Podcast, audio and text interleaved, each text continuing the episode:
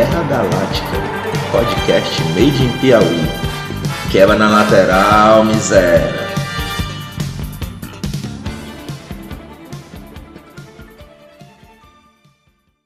Salve, salve galera, beleza? Como é que estamos? Pois é, a gente deu uma pequena sumida, né? O que foi que aconteceu? A gente encontrou alguns problemas aí para fechar alguns programas. A o software que a gente usa para gravação tava dando uns erros e aí perdemos uns 3, 4 programas, né? E por isso não aparecemos esses dias. Contudo, porém, estamos aqui numa tentativa de reerguer e de retornar a nossa periodicidade de produção e de compartilhamento das ideias, loucuras e resenhas que o futebol, pela nossa perspectiva, tem. Né? Então a gente vai fazer uma, um programinha meio que pocket hoje, até contando com o Mig e com o Luiz desta vez, né? Para a gente conseguir é, colocar no ar e voltar a rotina, voltar ao normal como a gente estava. Então, bora de Guerra Galáctica, né? A gente vai fazer uma discussãozinha bem ligeirinha sobre. É, o Luiz vai falar um pouco mais do Corinthians, né? E eu vou dar um. tentar fazer um balanço geral, assim, de como é que tá a situação do Flamengo. Beleza? Vamos de bloco 1.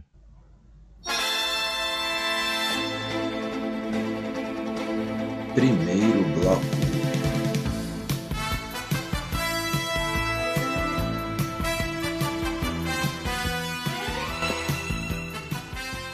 Então, como tinha dito, a gente vai ter uma versãozinha reduzida, um programa pocket hoje. Vamos falar um pouco mais concentrado sobre é, o Corinthians, no caso, o Luiz vai, vai dar uma ideia.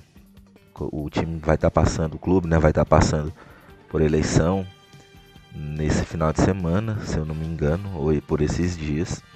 E eu vou falar um pouquinho de como é que tá a situação do Flamengo, né? Vai daí, Luiz. Conta pra nós.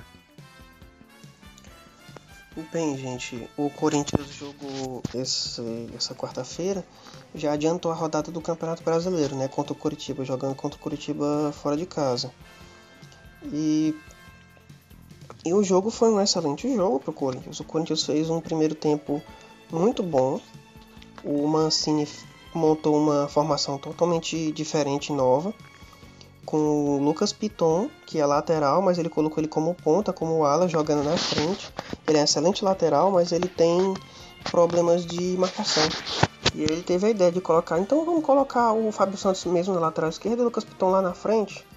E aí ele botou um time ofensivo com, digamos assim, três meias, basicamente um meia, que é o Luan centralizado, dois pontas, o Rony e o Lucas Piton com um jogo mais avançado. E aí ele, ele abriu mão de um volante mais técnico e botou dois volantes mais de contenção, com Xavier e Gabriel. E o Corinthians fez um, um excelente, excelente primeiro tempo. Jogou muito bem, criou boas jogadas, teve jogadas claras de gol que por muito pouco o Corinthians não fez. Uma cabeçada do jogo que passou perto da trave. E aí teve a situação que teve o pênalti a favor do Corinthians e o Corinthians foi lá e o Fábio Santos bateu muito bem o pênalti no canto, no canto alto, com segurança. E o Corinthians continuou o primeiro tempo jogando bem, sem ser ameaçado, com poucas jogadas de gol, né? com boas jogadas, principalmente com o Fagner, Fagner, Ramiro, Piton, Luan jogando bem, continuando a sua saga de jogar bem, né? Que é esquisito, né? E no final do primeiro tempo teve uma boa chance do Gabriel, que ele quase fez um golaço chutando de fora da área, mas o goleiro do Curitiba evitou o segundo gol do Corinthians. Mas aí veio aquela famosa história do segundo tempo. O Corinthians cansou, morreu, cansou fisicamente. E começou a pressão do Curitiba. Basicamente estava 1x0, 1x0 a gente ganha, né? E o Curitiba criava, chutava no gol, bolas passaram perto do gol. Mas o Walter, que jogou hoje no lugar do Cássio, porque o Cássio se lesionou no aquecimento, eu já venho dizendo há um bom tempo, o Cássio é bom, o Cássio é ídolo, eu ainda acredito que ele ajuda sim o Corinthians. Mas é o momento é do Walter. O Walter está em melhor fase, o Walter está defendendo mais. Todas as vezes que ele entra, ele passa muito mais segurança do que o Cássio. E ele faz defesas espetaculares que o Cássio não vem mais fazendo há um bom tempo. Ou seja, o Cássio está precisando de banco para poder se reerguer, se reerguer como ídolo, como grande goleiro da história do Corinthians. E no segundo tempo, com o Curitiba pressionando um pouco mais, a gente entendeu mais a importância do, do Walter. O Walter fez uma defesaça num chute de fora da área, que a bola ia no canto, e ele fez uma defesa milagrosa mesmo, aos 38 do, do segundo tempo. Que a gente fica tipo, poxa, será se o Cássio pegava essa? Eu já não sei se iria dar certo. E a única chance que o Corinthians teve boa no segundo tempo foi com o menino Gabriel Pereira da base, que muitos pediam há muito tempo no, no, no time. E o Wagner Mancini deu essa oportunidade pro garoto e o garoto mostrou que ele é muito bom, fez boas jogadas, deu um chute de fora da área que passou muito perto do gol, seria um golaço. Mas infelizmente a bola não entrou. E foi 1 a 0 1 a 0 na base do Corinthians. No primeiro tempo melhor, fez 1 a 0 podia ter feito 2. E um segundo tempo mais sofrido, tomando pressão, mas com a defesa conseguindo conter as avanços do Curitiba. E quando o Curitiba conseguia avançar além da defesa, tinha o Walter lá seguro para dar tranquilidade para o gol corintiano. Então foi um bom jogo do Corinthians. Se ele manter esse padrão, joga bem no primeiro tempo, abre placar, no segundo tempo pode até cair um pouco de ritmo, mas não tanto, ao ponto de realmente sofrer ataques perigosos. Pode sofrer até um pouco de pressão, mas mas não ao ponto de tomar vários chutes no gol, porque não é porque um time pressiona, tem mais aposta da bola que ele realmente tem uma efetividade de fato, né? Foi o que ocorreu muito com o Curitiba. Então, essa é uma situação muito boa para o time. E aí eu quero falar uma coisa aqui, que é mais importante que esse jogo no momento. O Corinthians foi bem, deu uma melhorada no, na situação, mas a situação que vai ocorrer da eleição do Corinthians é essencial para o que pode acontecer pro, pro clube nesse, nesse prosseguir, né, nesses próximos três anos, né? Qual é o problema do que, que eu estou falando? O Corinthians tem três candidatos à, à, à eleição. O Duílio, o, o Duílio, o Mário Gobi e o terceiro candidato que é um pouco menos conhecido. Eu não estou lembrando agora de cabeça qual é qual é o, o nome dele. O Duílio é o candidato de momento, que vem sendo reelegido, que é da base do André Sanches.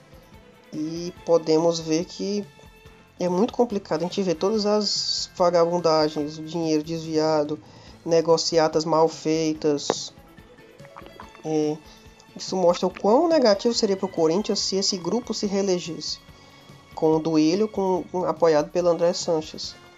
O Mário Gobi, as pessoas criticam bastante ele por conta de uma besteira que ele fez. Ele já foi presidente do Corinthians entre 2013 e 2015. Ele foi o principal responsável pela contratação do Alexandre Pato. Foi uma besteira? Foi uma besteira. Mas na época eu isento ele um pouco de culpa, porque na época ele. O Pato ainda era um grande jogador, jogava no Milan na Itália, mesmo que tivesse em baixa, ele ainda era um jogador que se tinha esperança de jogar muito bem.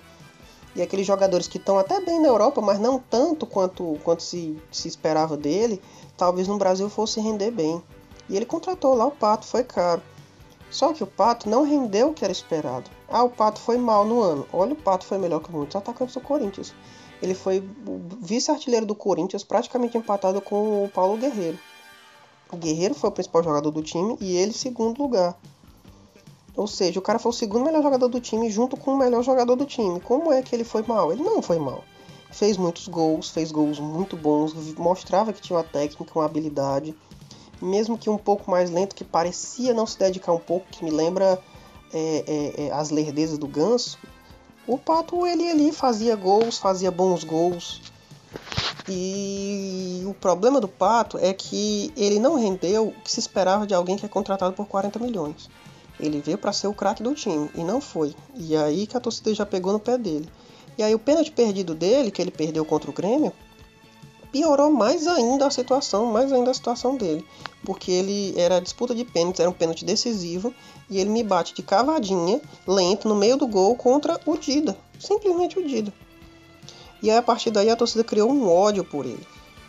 E, mas ele rendeu um bom fruto, que foi a troca com São Paulo, com direito à compra do Jadson, que se tornou ídolo do clube, campeão brasileiro 2015 e 2017 e ídolo máximo do clube. Máximo não, mas um, um ídolo muito grande do clube nesse, nesse período dos últimos 10 anos.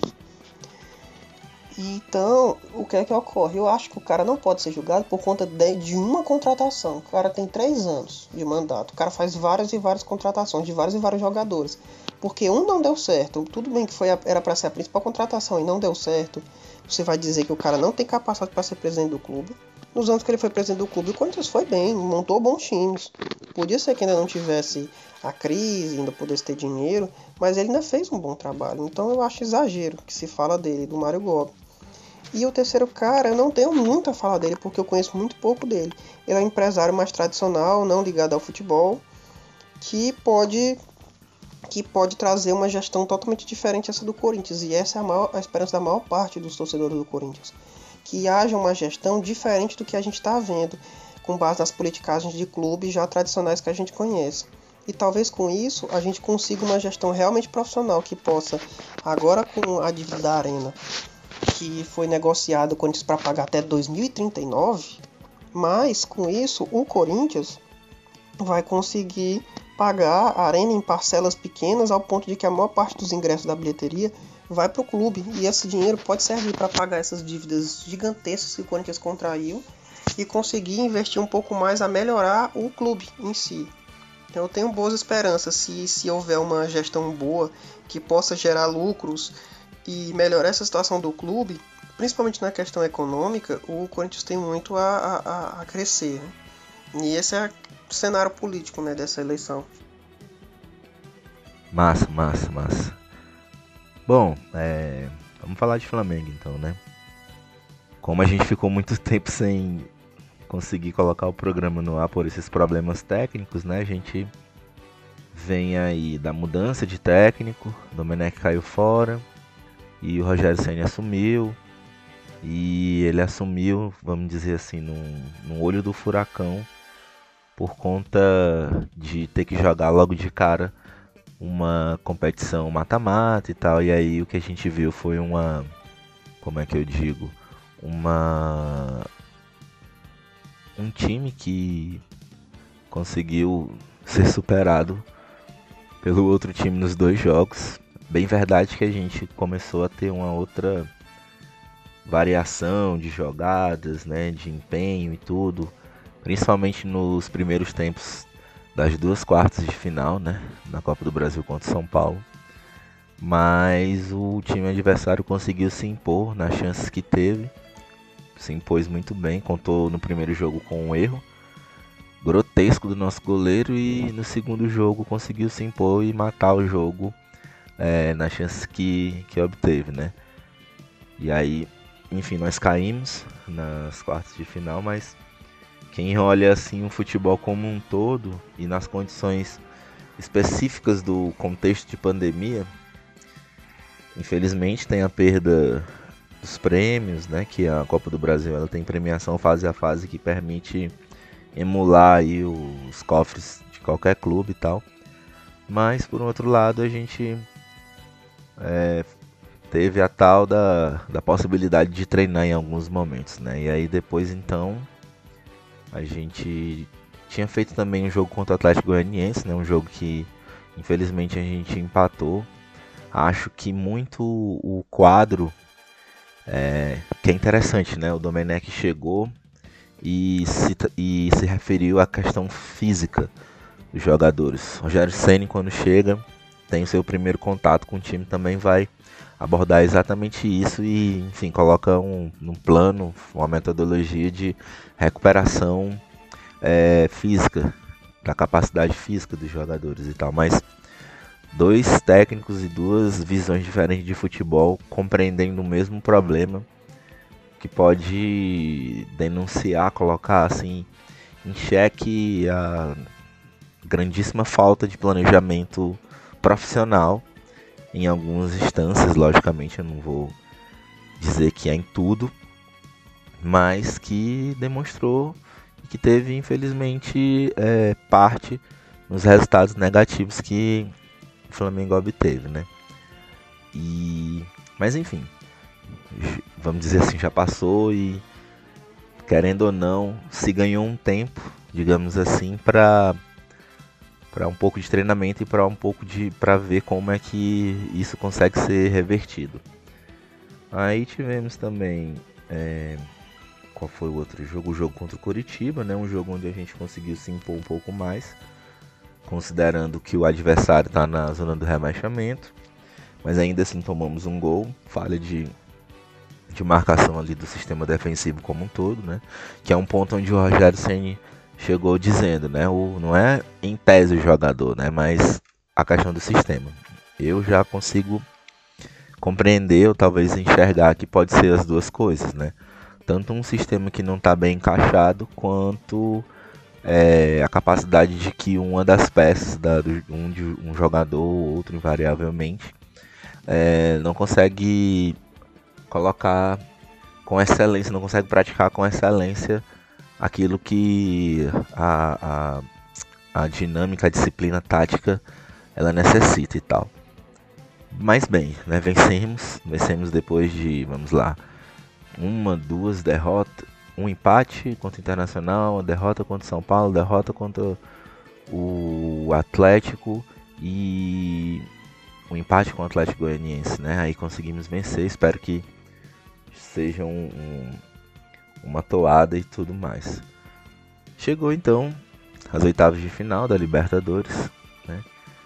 Onde o time ainda não tá com o plantel, digamos assim, que é, na cabeça de todo torcedor ou na cabeça da maioria das pessoas, inclusive do Rogério Senna, seja um time que seja titular, constando e contando com o Isla, com o Rodrigo Caio, é, o Pedro, talvez, né? Aí fica aquele, aquele problema chato que todo técnico gostaria de ter. Pedro, Bruno Henrique, Gabigol, Everton Ribeiro, quem fica, quem sai.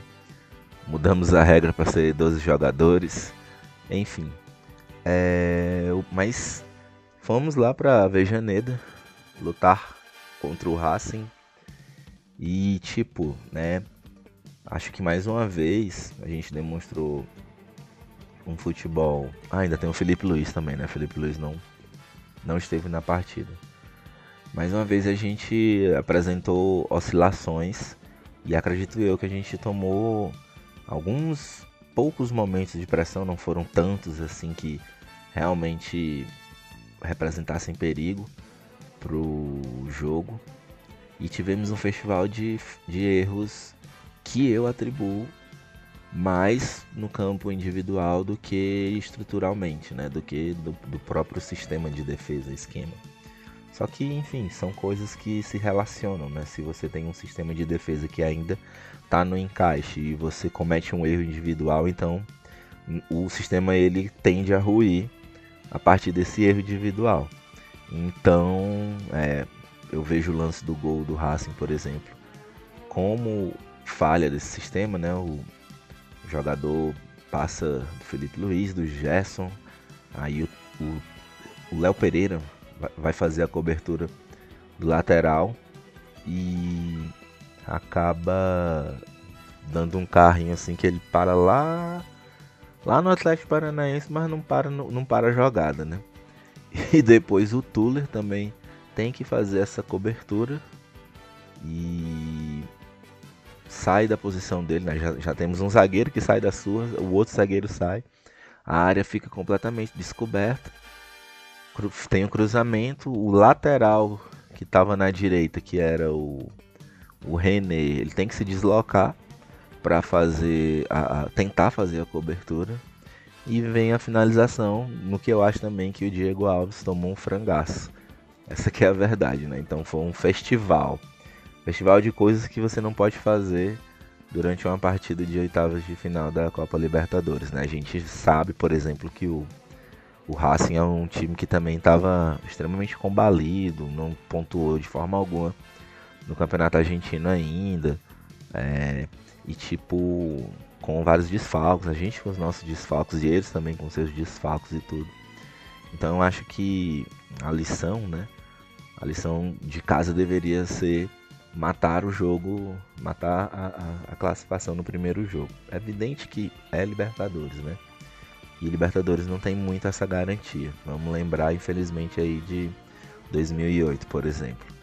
Mas é, não tem uma garantia, mas você consegue ampliar a porcentagem de possibilidade de, de êxito se você consegue colocar um jogo convincente. É evidente que algumas questões aí tentando pensar com a cabeça do Rogério Ceni, né? Algumas questões elas podem ter flutuado aí na, na mente dele para ele ter um pouco mais de precaução, né? Primeiro, ele é, uma, ele é o, o joga, brasileiro, enquanto jogador que mais atuou pela Libertadores, então ele tem um nível de conhecimento da competição que nos permite acreditar que ele sabe o que está fazendo, né? E é evidente que ele sabe o que está fazendo. Mas num sentido de dessa precaução surgir, porque a gente iria enfrentar um time argentino, porque a gente estava fora de casa, porque existe todas essas implicações culturais, mas de que de certa forma influenciam na nessa competição, porque há o risco ainda, e aí, lógico, isso pode ser folclórico, isso pode ser por achismo, mas há o grande risco ainda das arbitragens elas serem mais favoráveis para times que não são do Brasil. Enfim, uma série de questões que pode passar pelas subjetivações da mente do técnico, né, e ele colocar isso em prática. E exemplo disso maior foi a opção de colocar o René é, no lugar do Isla, que sentiu no aquecimento, e não colocar, por exemplo, o Mateuzinho, que é da função, né? E nossa, logicamente que isso foi uma, uma das grandes polêmicas. Embora eu acho que o, a, o desempenho do René tenha sido algo razoável, tenha sido. não comprometeu como um todo. Ah, mas os caras passavam lá e tal, mas jogadas que viraram gol, não aconteceu ali. Apenas aquela daquela falta que, né, falta, mas foi uma falta, foi uma forçação para ser falta ali, que resultou num gol que foi anulado, né? O gol, o segundo gol do Flamengo foi anulado corretamente, o outro gol do Racing foi anulado corretamente. A expulsão do Tuller foi uma expulsão correta, ele não, não fez o, o, dever de casa ali certinho para evitar a canela do maluco, do Lisandro Lopes. Só que a expulsão do Natan, né? Eu acho que foi aquela coisa assim. Alguém xingou. O que eu acho que pode ter acontecido, né? Alguém xingou aleatoriamente o árbitro ou qualquer coisa, né? E ele é um venezuelano que manja muito de português, porque, enfim, deve ter sacado na hora do que se tratava. E acabou por expulsar o Natan. Acho que ele chegou lá e escolheu assim, ei, tu aí, que tem cara mais de jovial, toma aqui e tal. É... Enfim, mas fora esse, esse certo rigor, e em alguns momentos eu achar que o árbitro queria aparecer mais do que o próprio jogo, né? Vou condenar e dizer que a arbitragem ela foi a responsável pelo empate, né? Quem acompanha o podcast sabe que eu também não gosto muito de justificar coisas por arbitragem. Acho que erros acontecem, enfim. É... E também acho que os times eles têm que fazer muito mais por onde na sua atuação, né? Saímos com empate, que não é uma derrota, que não é uma, um resultado ruim, mas a gente sabe que a gente precisa ficar de olho vivo, né? Olho vivo e faro fino para não dá bobeira. Essa competição ela não brinca. Times argentinos então têm histórico de desclassificar time brasileiro. Mas enfim, time brasileiro juvenil, né? Eu acho que time com casca e que não é soberbo, achando que tá tudo ganho, eu acho que são elementos mais distintos. E eu acredito que pela temporada do ano passado, pela concepção e compreensão do time que o time tem, esse time ele tenha criado uma casca assim. E então ele não está afeito a, a deixar a peteca cair, algumas coisas estranhas acontecerem no transcorrer do jogo. Acho que vai ser um bom jogo E espero que o Flamengo vença, logicamente. Não tem nenhuma possibilidade de eu achar outra coisa e tal.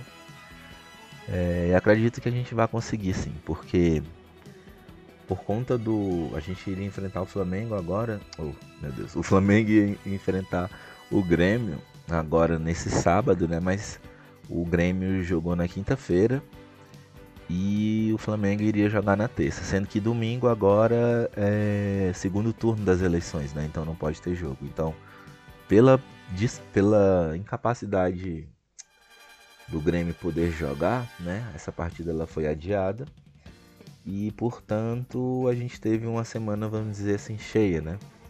Chegamos a ter essa semana cheia, estamos quase no término dela agora, nos preparando melhor para o jogo de terça-feira. A próxima partida no Brasileiro, se eu não me engano, é sábado também, 5 horas da tarde, contra o Botafogo, né? O Botafogo que passa por uma situação extremamente delicada dentro e fora do campo. E nossa, vai ser um jogo assim do deses... muito do desespero para eles. E acho que a gente também tem que ir de olho vivo e faro fino se a gente objetiva é, êxito com as duas competições. E acho que é isso do Flamengo, né? Estamos aí acreditando que o Rogério Ceni possa fazer um trabalho bom. Ele teve um trabalho excelente no Fortaleza, com toda a capacidade e realidade do time de Fortaleza. E vamos esperar que ele faça um trabalho muito bom também no Flamengo.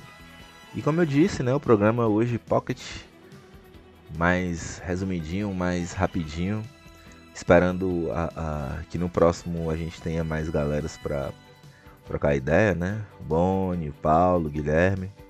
Guilherme felizão da vida aí, porque o time dele é quase líder do brasileiro e está nas semifinais da Copa do Brasil.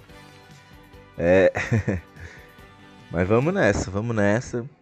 É, tenho fé que esse programa consegue ir para o ar, sim. E fiquem ligados, curtam a nossa página, sigam a nossa página lá no Instagram. E aquela mesma resenha, né? Manda ideia, crítica, fala o que, que tá bom, o que, que tá ruim, que a gente segue, viu? Beleza? Tamo junto e é nóis.